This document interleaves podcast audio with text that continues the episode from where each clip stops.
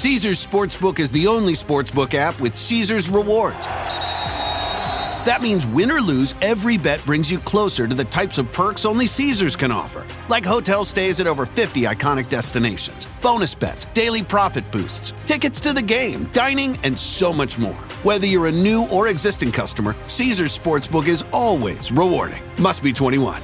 Gambling problem? Call 1 800 Gambler. Caesars Sportsbook. Don't just spectate, participate.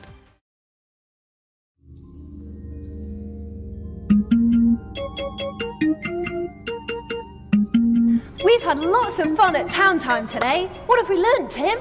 We have learned about sharing, saying please, and oral hygiene.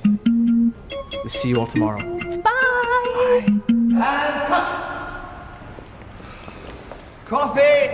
En el principio de los 2000 y durante unos cuantos años, fue un artista reconocido y admirado, con un gran séquito de fans que llegaban a hacer acampadas de días enteros en puertas de hoteles para conseguir cruzar una palabra con él. Conseguir su autógrafo era considerado por muchos como el equivalente a tocar el cielo con las manos. Estrechar su mano o poder abrazarlo era un sueño para aquellos que se desvelaban escuchando sus canciones en un eterno loop. En sus recitales le arrojaban banderas con su nombre y las redes sociales explotaban de adolescentes mostrando las más variadas colecciones de fotos suyas. Los más fundamentalistas incluso habían llegado a tatuarse su rostro sin sospechar que luego de un tiempo se arrepentirían profundamente. Era básicamente una especie de deidad, pero la situación cambió drásticamente en 2013, cuando una noticia conmocionó al mundo de la música. El juez que instruyó el caso de abusos a menores cometidos por el artista afirmó que sus actos habían alcanzado nuevas cotas de depravación. El juez recalcó además que el placer que le producía al cantante perpetrar los actos más atroces con niñas de muy corta edad era tan escalofriante como evidente. Entre otros delitos, el ex vocalista de Los Prophets confesó haber intentado abusar de una niña de 11 meses, con ayuda de la madre del bebé. Pero, ¿cómo empezó todo? ¿En qué momento se corrió el velo que permitió ver al monstruo que se escondía en su interior? ¿Por qué se habla de negligencia policial? ¿Dónde está ahora el sujeto? ¿Por qué se encendieron nuevas alarmas en torno a su persona? Esta y otras preguntas van a ser respondidas a lo largo de este informe, en el que indagaremos en el caso de Ian Watkins, el cantante más odiado del mundo. ¿Sabían que hoy en día la mayoría de las canciones y los videoclips de Lost Prophets se encuentran perdidos? Esto le ha sucedido a muchas bandas a lo largo de los años. Por eso un poco se nos complicó la realización de este documental al buscar material para poder ilustrarlo, pero pudimos resolverlo gracias a Surfshark. Surfshark es una VPN, una herramienta que te permite acceder a contenido bloqueado en ciertas regiones, proteger tu identidad y tu conexión. En mi trabajo diario utilizo la VPN Surfshark porque me permite descargar videos para estos documentales desde cualquier página en donde se encuentren subidos, teniendo acceso así a videos que no se encuentran tal vez disponibles en mi país. Con Surfshark van a poder, por ejemplo, desbloquear las 15 bibliotecas mundiales de contenido de Netflix y no limitarse a usar solo la de su zona van a poder acceder a BBC iPlayer, Hulu y otros servicios de streaming limitado. Les voy a dejar aquí debajo en la descripción un link para que se descarguen Surfshark con un 83% de descuento y 3 meses gratis. Y recuerden que pueden probar Surfshark tranquilos durante 30 días y si no les convence les devuelven el dinero. Bájenlo, úsenlo y después me cuentan qué tal les pareció. Ahora sí, comencemos.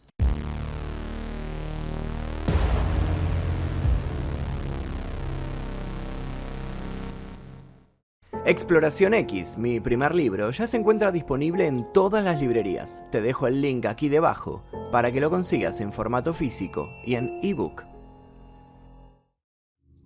Era sabido por muchos que Watkins tenía problemas con las drogas, por lo que no llamó la atención el hecho de que en octubre de 2012 su casa fuera allanada en busca de estupefacientes. La situación era delicada y quienes querían a Watkins lo veían como una víctima de sus propias debilidades. En los portales virtuales de noticias que replicaban el arresto del hombre, se vio una fuerte presencia de sus seguidores que comentario tras comentario buscaban lavar la imagen de su ídolo, aclarando que se trataba de una persona que precisaba de ayuda y no del juicio de la comunidad. Es cierto que criminalizar a un adicto no es el camino correcto del mismo modo que no es bueno romantizar el consumo abusivo. En el caso de personas que gozan de cierta fama, estos límites son difusos. La adicción deja de verse como una enfermedad y empieza a percibirse como el síntoma de una personalidad demasiado sensible. Watkins pagó la multa correspondiente y fue pronto liberado por la policía. El debate no se hizo esperar, pero quedó ajeno al ojo público, un detalle muy particular. Durante el allanamiento la policía no solo se había llevado grandes cantidades de cocaína, sino también una laptop. La presencia de esta computadora ocuparía ahora sí la primera plana, cuando un mes después los uniformados volvieran a poner sus manos sobre el artista. Investigaciones hechas en la laptop habían encontrado material obsceno. Y otra vez salieron a defenderlo con efusividad quienes creían en su inocencia. Muchos incluso llegaron a sostener que existía contra Ian una especie de persecución malintencionada, cuyo fin era el de quitarle unos cuantos billetes. A Ian le fue concedida por última vez la libertad bajo fianza el día 12 de noviembre. Unos 30 días más tarde toda la secuencia se repitió, y esta vez las noticias fueron mucho más explícitas. El ordenador del artista presentaba varias particiones encriptadas, y la contraseña que utilizaba el músico para ocultar sus perversiones era I fuck kids. Tras esto, Watkins fue arrestado por tercera vez el 17 de diciembre. Esta vez se negó la posibilidad de libertad bajo fianza y fue recluido para comparecer ante la justicia. Pero, ¿qué estaba pasando con Ian? ¿Por qué había sido tan duro el accionar de la ley? Estas dudas incendiaban los foros. Las respuestas las terribles respuestas llegarían tan solo dos días después. El 19 de diciembre de 2012, Watkins fue acusado de conspiración para abusar sexualmente de una niña de un año y por posesión y distribución de imágenes indecentes de niños y pornografía animal extrema, acusaciones que fueron oídas ante los magistrados del Tribunal de Cardiff. Watkins habló solo para confirmar su nombre y fecha de nacimiento y fue puesto bajo custodia al igual que dos mujeres, ambas admiradoras de su trabajo que fueron acusadas de cómplices. A pesar de que el abogado del hombre se apresuró a decir con una sonrisa en el rostro que todo era un malentendido y que Ian negaba todas las acusaciones, pronto todo escalaría a niveles impensados. Pero no nos adelantemos. Comencemos por el principio. Con la salida a la luz de las razones que llevaron al arresto de Watkins en 2012, llegó a su fin la trayectoria de una de las bandas de mayor éxito del Reino Unido durante la pasada década.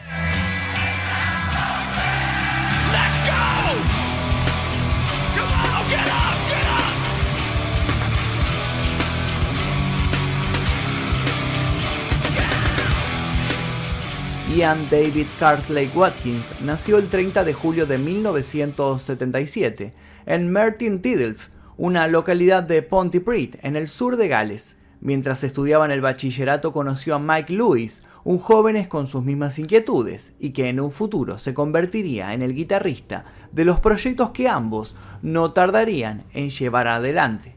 Ian completó un grado en diseño gráfico en la Universidad de Gales, donde se graduó con honores y también fue modelo publicitario de una compañía galesa durante siete años. Sin embargo, su vocación estaba en la música. Comenzó siendo baterista del grupo punk Public Disturbance en 1994, formado en su mayoría por sus amigos de la secundaria. El grupo tuvo una repercusión intensa entre los jóvenes y logró hacerse un pequeño pero sólido lugar en la escena local. Tocaban en pubs de la zona y era habitual que los vecinos se quejaran de sus escandalosos ensayos. Public Disturbance parecía una de esas típicas bandas que llega a la cima y luego se dedica a consumirse allí, sin posibilidades de mayor ascenso, pero con cierta aura de culto. A sabiendas de esto y conscientes de que no era lo que deseaban, Ian y el resto de los músicos decidieron dar un volantazo y en 1997 pasaron a llamarse Los Prophets estaban dispuestos a apostar a otro público, mejorar su sonido, buscar un productor adecuado a sus necesidades.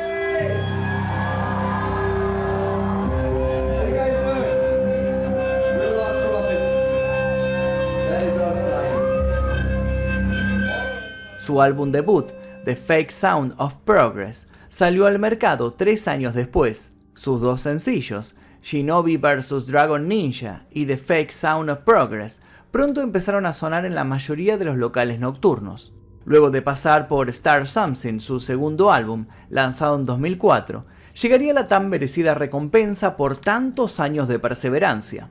En 2006, con su tercer disco, Liberation Transmission, la banda trepó al primer puesto de las listas. Atrás quedaban los conciertos en antros de mala muerte. No tardarían en llegar las giras mundiales y sus próximos trabajos, The Betrayed en 2010 y Weapons en 2012. En sus 15 años de trayectoria, la formación vendió cerca de 3.5 millones de discos. Nacían así los fans de los que hablábamos al principio, esos que empezaron a construir un altar en torno a la banda y alrededor de Ian por sobre todo, a quien veían no solo como un frontman apasionado con un poder inmenso para manejar a las multitudes, sino como todo un sex symbol que tenía el mundo a sus pies. Ian, Ian is the human, human living version of Family Guy, because everything has a cultural reference. En cuanto a lo personal, el cantante salió con Fern Cotton entre 2004 y 2005 y con Alexa Chang, aunque también se le vinculó sentimentalmente con Alicia Simmons, ex esposa del bajista de My Chemical Romance, Mike Way. Antes de su detención, estuvo con la cantante, modelo y actriz Ivy Levan, con quien rompió tras varios años de relación. En algún momento, esos años dorados, llenos de premios y consagraciones, dieron lugar al coqueteo con los excesos. La banda pudo lidiar con esto con relativa altura, o al menos pudieron hacerlo los compañeros de Ian. Ian, según ellos, comenzó a tener un comportamiento cada vez más errático. Su prioridad ya no era que la banda tuviera éxito, llegarían a declarar tiempo después. Buscaba estar en una banda solo para sustentar la otra vida que tenía, una que parecía disfrutar más, una en la que solo dormía con mujeres y tomaba drogas. Ian se hundía con lentitud pero sin pausa, en su propio mundo. De pronto ya no parecía el mismo. Fue por entonces que quienes sentían aprecio por él decidieron intervenir antes de que todo se fuera de control. Cuando Watkin fue confrontado por sus colegas en relación a su consumo de cocaína y cristal, se mostró arrepentido. Sin embargo, no tardó en excusarse. Aseguró que no estaba teniendo un problema serio, que ellos estaban amplificando una situación trivial. Se rió y trató de dejar a todos conformes, usando los dotes que había aprendido sobre el escenario para siempre complacer a la masa de personas que querían verlo actuar. Algunos de sus compañeros se tranquilizaron tras sus palabras, otros, los que más lo conocían, vieron los hilos tras la escena y aumentaron su preocupación. Creían que el hombre estaba atravesando una crisis de mediana edad, que lo había dejado sin rumbo aparente. Mientras ellos hacían confluir el éxito de la banda con la formación de un hogar estable, Ian parecía estar determinado a no detener su comportamiento adolescente e impulsivo. Sus sospechas se vieron fundamentadas cuando Ian empeoró notablemente frente a sus ojos. En 2011 fue internado a la fuerza en un centro de rehabilitación y en 2012 sus amigos decidieron que debían confrontarlo por segunda vez. En esta ocasión fueron preparados para no dejarse engañar. Sin embargo, la situación en la cual vieron a su amigo los dejó sintiendo pena y no supieron cómo reaccionar. Ian había empezado a sufrir caída de dientes, tenía las encías podridas y su piel estaba amarillenta y resquebrajada. Parecía un zombie, pero no cualquier zombie, un zombie con resaca. Todo lo que Ian había prometido que no iba a pasarle, le estaba pasando, y no estaba dispuesto a aceptar que así era. Se drogaba para estar despierto y tenía que drogarse para poder dormir. Costaba que se concentrara en sus planes y no mostraba interés por lo que los demás le decían. Era capaz de quedarse horas y horas sin emitir palabra, con la vista en el celular o en algún punto fijo. De a poco su presencia se volvió incómoda para todos. Nadie se sentía a gusto con él. ¿Intuían que las cosas iban a terminar mal? Claro que sí. Pero lo que terminó sucediendo superó cualquiera de las peores fantasías. Luego de lo que contamos al principio llegó lo ya sabido. La policía registrándole la casa, el hallazgo de cosas horribles en su computadora, el 31 de diciembre de 2012, Ian compareció en el tribunal de la corte de Cardiff a través de un enlace de video desde una prisión en Bridgen, y fue puesto en prisión preventiva hasta el 11 de marzo de 2013. La policía también tomó la decisión de revelar públicamente los cargos que le imputaban a Watkins. El caso fue aplazado hasta mayo y se fijó fecha de juicio para el 15 de julio. Muchos hicieron un esfuerzo sobrehumano por creerle. Necesitaban que no estuviera mintiendo. Necesitaban que todo eso que se dijera de él no se comprobara. No es fácil ver a un ídolo caer, y mucho menos fácil es verlo convertirse en un villano. El 6 de junio se anunció que el juicio se postergaría hasta el 25 de noviembre y debería durar un mes. Watkins había declarado su inocencia durante casi un año, pero el 26 de noviembre, un día antes de que el jurado diera su veredicto, Watkins cambió su petición para evitar un juicio. Se declaró culpable, entre otras cosas, de tres cargos de agresión sexual a niños y de tomar, hacer o poseer imágenes indecentes de menores de edad. También asumió tener en su poder imágenes que implicaban un acto sexual con un animal. Las víctimas de Watkins incluían a una bebé de un año, el músico había enviado, según trascendió, un mensaje de texto a su madre diciendo, si tú me perteneces, también me pertenece tu bebé. La policía de Gales demostró que Watkins y sus cómplices grababan las violaciones. En los videos el cantante también se jactaba de drogarse con crack. La audiencia de sentencia se celebró en Cardiff el 18 de diciembre de 2013. En su mitigación, la abogada de Watkins, Sally O'Neill, dijo que él no recordaba el caso de intento de violación, pero que tardó en darse cuenta de la gravedad de lo sucedido al haber desarrollado una obsesión con grabarse a sí mismo en video teniendo relaciones sexuales. Ella continuó explicando que la vida de Watkins había desaparecido debido a las presiones de la fama y de la adicción. Tales reclamaciones fueron desestimadas cuando la fiscalía reveló el contenido de dos llamadas telefónicas que el acusado hizo desde la prisión pocos días después de declararse culpable. En las mismas, sin un atisbo de empatía, el hombre decía que todo le parecía exageradamente divertido y que no entendía por qué todo el mundo estaba tan asustado.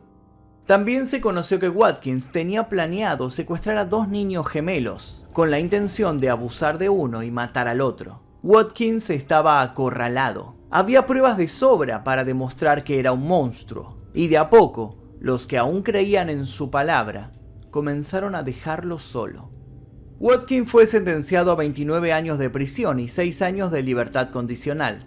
En una condena que fue leída por el juez, se indica que él y sus cómplices son peligrosos para la sociedad, cuando habla de sus cómplices se refiere a las mujeres a las que Watkins convenció para que le entregaran a sus hijos. Estas mujeres fueron condenadas a 14 y 17 años de prisión, respectivamente. Parte de los argumentos para la condena también se basaron en la falta completa de remordimiento de Watkins. Sus compañeros de banda tardaron en salir de su incredulidad. Alegaron en más de una ocasión que es impactante descubrir algo semejante de una persona con la que se compartió toda una vida. Si bien siguen repitiendo que cuesta creerle tales cosas, saben que sucedieron y han tomado una concisa decisión.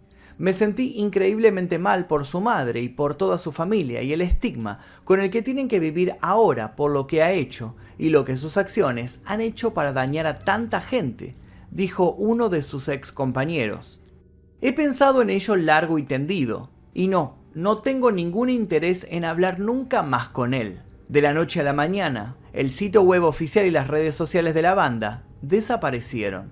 Se retiraron sus discos de la venta, así como los adoquines conmemorativos que habían puesto en la ciudad natal de Ian. El hombre pasó de ser el hijo prodigio a ser una razón para la vergüenza y el rechazo. Desde entonces la banda ha rehecho su trayectoria con el nombre de No Devotion y con el cantante Geoff Ricky sustituyendo a Watkins. Sin embargo, a pesar del esfuerzo de todos por seguir adelante, aún había algunas atrocidades esperando ser descubiertas. Fue devastador para el público enterarse que mientras fans y compañeros de banda habían vivido una mentira, la policía de Gales del Sur había estado al corriente de las perversiones de Ian desde hacía muchísimo tiempo.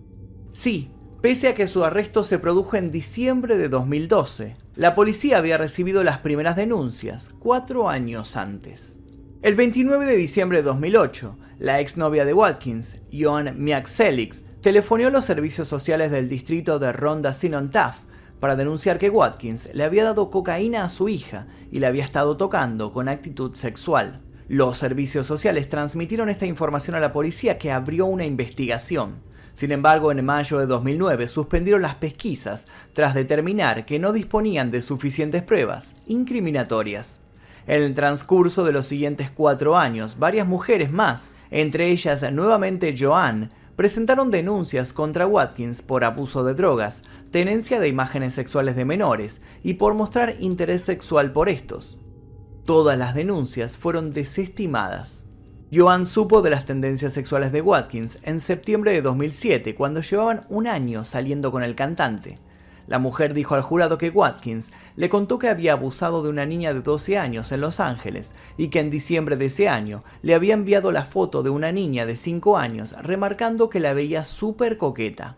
La mujer no solo no logró que Watkins fuera procesado, sino que en 2015 fue llevada a juicio por posesión y distribución de las imágenes de abusos a menores que estaba usando para intentar incriminar al músico. La gran incógnita es cómo logró Watkins salir impune durante tanto tiempo siendo que había tantas pruebas contra él. ¿Fue acaso por su carácter de celebridad? La respuesta es peor. La fama de Ian nada tuvo que ver con el asunto. Lo que condicionó a las autoridades es que no dieron credibilidad a las mujeres que lo acusaron, insinuando que las mismas estaban actuando con resentimiento contra él, porque él había decidido cortar con ellas. Pero la negligencia policial es apenas uno de los terribles condimentos del acto. Lo cierto es que una vez en prisión, Ian Watkins siguió acaparando los titulares por su nefasto accionar.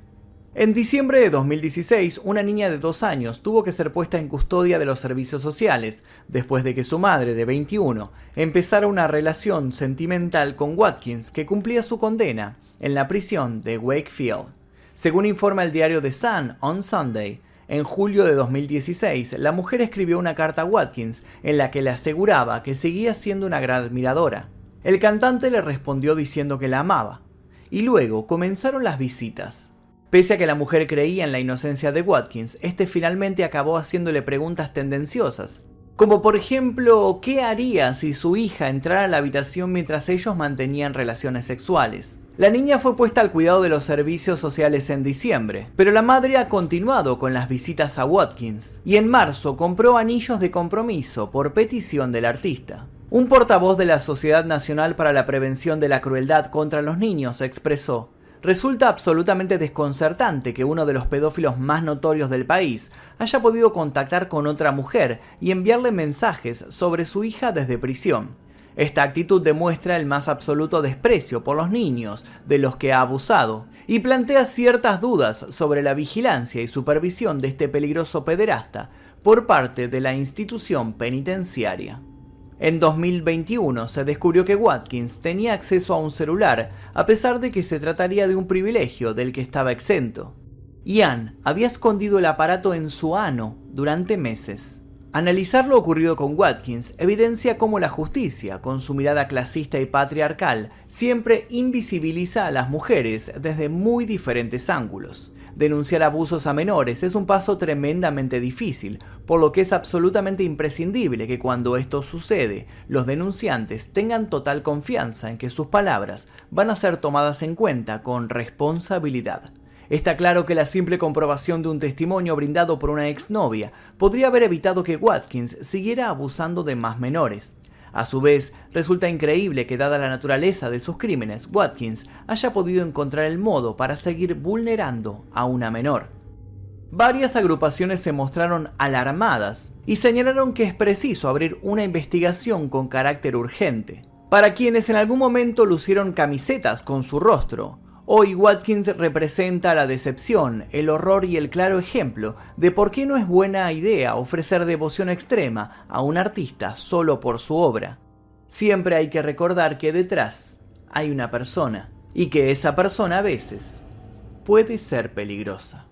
Y hasta aquí el video del día de hoy, espero que les haya interesado. Quisiera que me cuenten si conocían a Ian Watkins, a Los Prophets, si habían escuchado la banda, qué les parecía esa banda y cómo reaccionaron cuando se enteraron de esta noticia en su momento, que recuerdo que tuvo mucha repercusión en los medios de comunicación cuando explotó todo esto, cuando se dio a conocer. Quiero leer sus comentarios aquí debajo y también los invito a dejar sugerencias para posibles futuros casos. Yo les voy a dejar aquí un par de videos para que sigan haciendo maratón. Le agradezco a todos los miembros del clan Mephisto que aparecen aquí. Les que tienen 5 videos disponibles para los miembros del clan tocan el botón de suscribirse, el de unirse, perdón, que dice aquí debajo y van a la pestaña comunidad y allí los encuentran, son exclusivos para ustedes. Sin nada más que decir me despido, mi nombre es Magnum Mephisto, nos veremos seguramente en el próximo video. Adiós.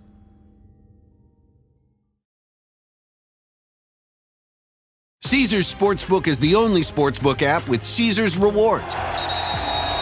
That means win or lose, every bet brings you closer to the types of perks only Caesars can offer, like hotel stays at over 50 iconic destinations, bonus bets, daily profit boosts, tickets to the game, dining, and so much more. Whether you're a new or existing customer, Caesars Sportsbook is always rewarding. Must be 21.